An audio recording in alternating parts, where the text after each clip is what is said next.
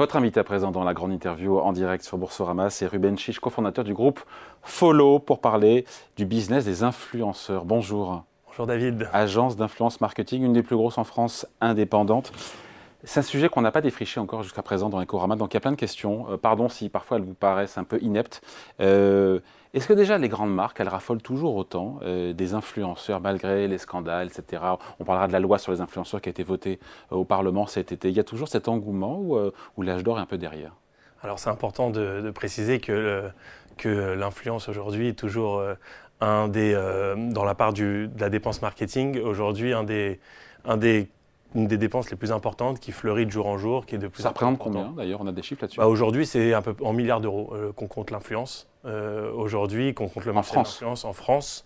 Et euh, on compte à peu près une centaine d'entreprises spécialisées, des milliers de marques qui font appel à, à l'influence. elles ont quasi toutes intégré la dépense de, d'influence dans, dans, leur pocket marketing. Hum. Donc le marché des influenceurs est toujours euh, en forte croissance, au-delà, encore une fois, des arnaques, des scandales, des lois, de la loi, on va en parler. Oui, je pense qu'en fait, aujourd'hui, euh, clairement, on a connu euh, un marché exponentiel avec des croissances de, de l'ordre de 100% chaque année. le marché, je pense, arrive à maturité aujourd'hui. Ah. Donc on est sur, sur de la croissance de l'ordre de 40% à peu près, mais on est toujours sur une très belle croissance et sur un marché toujours aussi porteur. Bon, euh, un influenceur, il faut expliquer, n'est jamais neutre puisqu'il est, il est rémunéré. Alors un influenceur est, euh, neutre. Euh, ah, c'est une question, hein, je pas. Oui, alors c'est important de préciser que les influenceurs choisissent finalement les marques avec lesquelles ils vont collaborer. Euh, c'est des marques qui correspondent à leur ADN et c'est ce qui fait d'ailleurs euh, euh, la réussite d'une collaboration. C'est pour ça que chez Follow, aujourd'hui, on, on, on, s'attrait à pouvoir justement mettre en relation des marques et des créateurs de contenu qui ont un ADN commun, qui ont une histoire à raconter. Un influenceur et un créateur de contenu, c'est pas la même chose? Alors aujourd'hui, on a, on a, on a, c'est important de, de séparer un peu les deux. Euh, l'influenceur a une connotation très télé-réalité, euh, ce qui euh, d'ailleurs a été un, des, un des fers de lance du lancement de la marque, c'est justement cette, du lancement de la, de la loi. ça, a été, ça a été important pour nous de distinguer un influenceur d'un créateur de contenu. Un influenceur, c'est quelqu'un qui est souvent issu de la télé-réalité, mm. issu d'une émission télé. Un créateur de contenu, c'est quelqu'un qui effectue un travail depuis des années, qui poste du contenu très régulièrement et qui fidélise finalement une communauté tout au long de sa Qu'est-ce qui a plus de valeur pour les marques? C'est créateur de contenu. Le créateur de contenu a une valeur très importante. C'est un vrai métier aujourd'hui, euh, être créateur de contenu. Euh, c'est savoir faire du montage, euh, être à l'aise en prise de parole, être créatif, bien connaître les codes des réseaux sociaux, faire de la veille. C'est un véritable métier.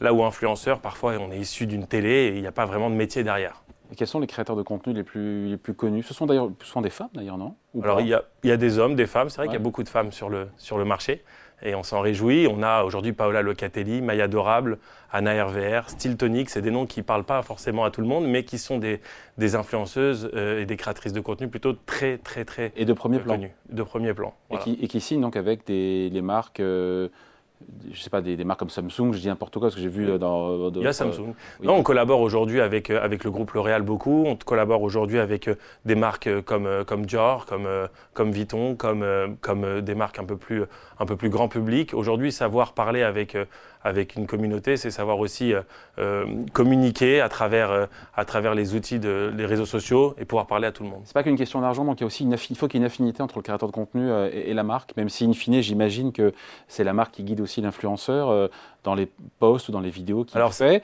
Ou le, à qui revient le Final Cut d'ailleurs? C'est à la marque ou c'est Alors c'est très important, tout dépend aussi de l'agence avec laquelle on travaille. C'est vrai que nous, chez Follow, on met un, point d'honneur à ce que euh, le créateur de contenu puisse avoir une liberté. Finalement, si une marque décide de collaborer avec un créateur de contenu, c'est parce qu'elle aime sa ligne éditoriale, son ADN. Et justement, l'intérêt, c'est de lui laisser. Oui, mais le Final Cut dont je parle. Le Final Cut, c'est, euh, on va dire, un consensus entre les deux, pour être tout à fait honnête. En bonne intelligence. En bonne intelligence. Ouais. Prévaut souvent ces moments-là. Euh, comment il se rémunère, donc, euh, le créateur de contenu, l'influenceur, et vous aussi euh, Comment ça se passe un peu si on soulève un peu le capot bah, Si on soulève le capot, c'est très simple. Hein. Pour des collaborations, tout dépend de la, de la quantité de contenu, des postes qui sont prévus. dans, les termes du contrat. Et puis derrière, ils sont rémunérés en fonction des postes et, de la visibilité finalement que, le poste va avoir, de la communauté, de l'ADN, du talent. Ça dépend de plein de choses finalement la rémunération d'un créateur de contenu. Vous êtes essentiellement, vous, sur, chez Follow, sur, euh, je sais pas, sur le luxe, donc le lifestyle, la nourriture euh... Ouais, on, a un peu, on, fait un, on fait un peu de tout. Ce qui est important, c'est euh, c'est aujourd'hui le besoin. On a des, euh, des marques qui ont y a un véritable enjeu, on va pas se mentir, David, d'être présent sur les réseaux sociaux aujourd'hui. Et donc, chez Follow, on, on, on essaye de, on s'efforce d'accompagner les marques sur, sur trois choses. Donc, on fait de la, nous, chez Follow, on fait de l'accompagnement de marques, du conseil en fil rouge. Pour une Et ça génère du chiffre d'affaires en plus Oui pour les, pour les marques? Oui, clairement. Il y a du ROI, comme on dit, vraiment? C'est ça. Très héroïste. Euh, c'est vrai. Euh, l'influence, et c'est pour ça que justement, Parce que la part, elle que de l'influence. Plus, plus, en plus importante. C'est pas que de l'influence, euh, non, c'est, c'est en fait, bon, c'est de la communication marketing initiale. l'influence est un des leviers finalement les plus, les plus héroïstes du marketing d'influence. Bon, ça vous inspire quoi les, il y a très peu d'influenceurs sur nos sujets à nous. Pardon, on est sur Boursorama, sur les. Alors sur les cryptos, il y en a beaucoup évidemment, mais sur. Euh, ça vous inspire quoi sur, euh, notamment sur la bourse, les placements Il y en a très peu. Et puis. Euh, il bah, faut savoir que la loi a encadré, encadré justement les produits financiers. loi de cet été. Exactement. Encadrer les produits financiers, euh, la chirurgie esthétique notamment. C'est très bien d'avoir fait un peu le ménage aussi là-dedans quand même. Hein. C'était important pour nous euh, déjà de reconnaître euh, l'influence comme, comme un vrai métier, être créateur de contenu comme un vrai métier. Donc on a une loi aujourd'hui qui définit la pratique du marketing d'influence. et ça a permis aussi la transparence vis-à-vis du consommateur sur les réseaux sociaux. C'était les trois choses les plus importantes. C'était vital. C'était important. Aujourd'hui, mais on n'a pas attendu non plus cette loi pour s'autoréguler sur le marché. Ça fait bientôt huit ans que le marché s'autorégule et assez responsable. Et c'est important, je tenais à le souligner. Ah oui, non, parce qu'il euh, s'autorégule. Après, il y avait plein de cas aussi euh, qui étaient border. Et, euh, Mais c'est important, justement, de, de, scinder en deux les influenceurs télé. Il y a 150 000 créateurs de contenu aujourd'hui. Je pense que l'influence de télé-réalité, les influenceurs de télé-réalité, c'est 1%. Mais un arbre qui tombe fait plus de bruit qu'une forêt qui pousse. Ah, d'accord. Et, juste, votre client, au final, c'est qui le client? C'est le créateur de contenu ou c'est la marque? Ça veut dire c'est les deux. Hein. Ouais, en fait, on travaille avec les deux. C'est plus des collaborations des clients et des fournisseurs plutôt. On voit plus ça comme des collaborateurs, euh, que soit, que ce soit la marque ou, le, talent. Bon, et sur, encore une fois, cette, cette loi, euh, d'ailleurs, le gouvernement, il y, a une loi qui est passée l'été dernier sur les influenceurs, donc pour encadrer, réguler, etc. Euh, il est question que le gouvernement la réécrive.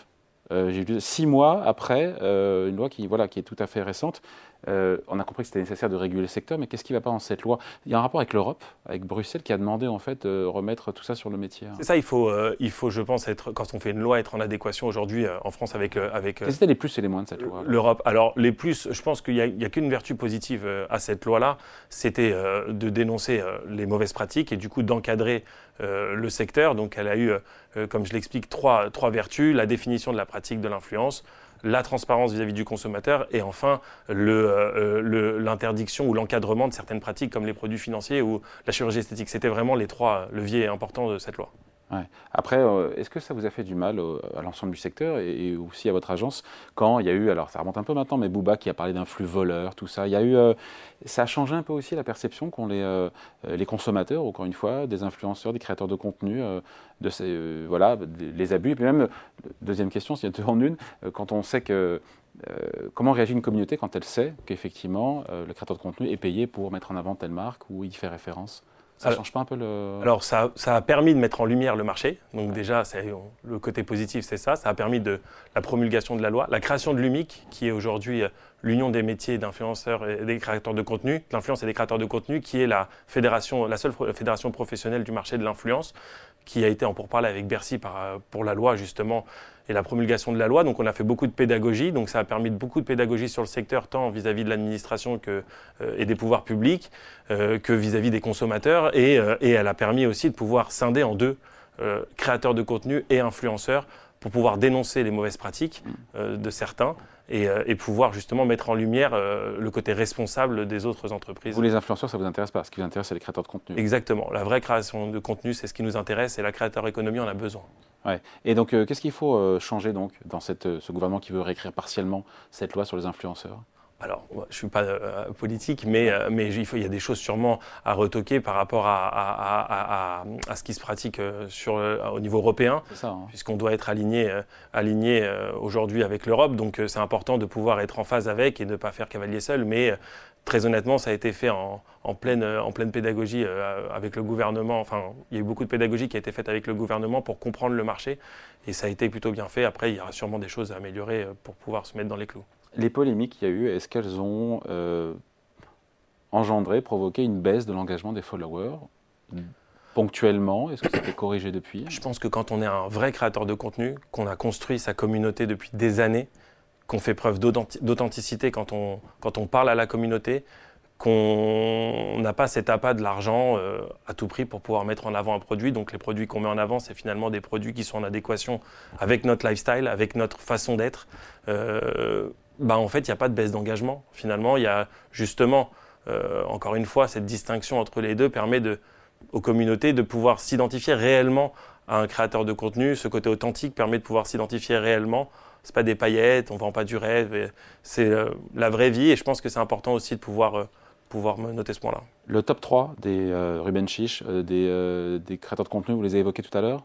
Oui, on a. Euh, Et juste, qu'est-ce que, qu'est-ce que ce sont les femmes? Qu'est-ce qu'elles font Sur quels sont, quel, sont le, quel est leur positionnement, pour dire choses simplement? Alors aujourd'hui, le, le, positionnement est très euh, premium, euh, mode lifestyle.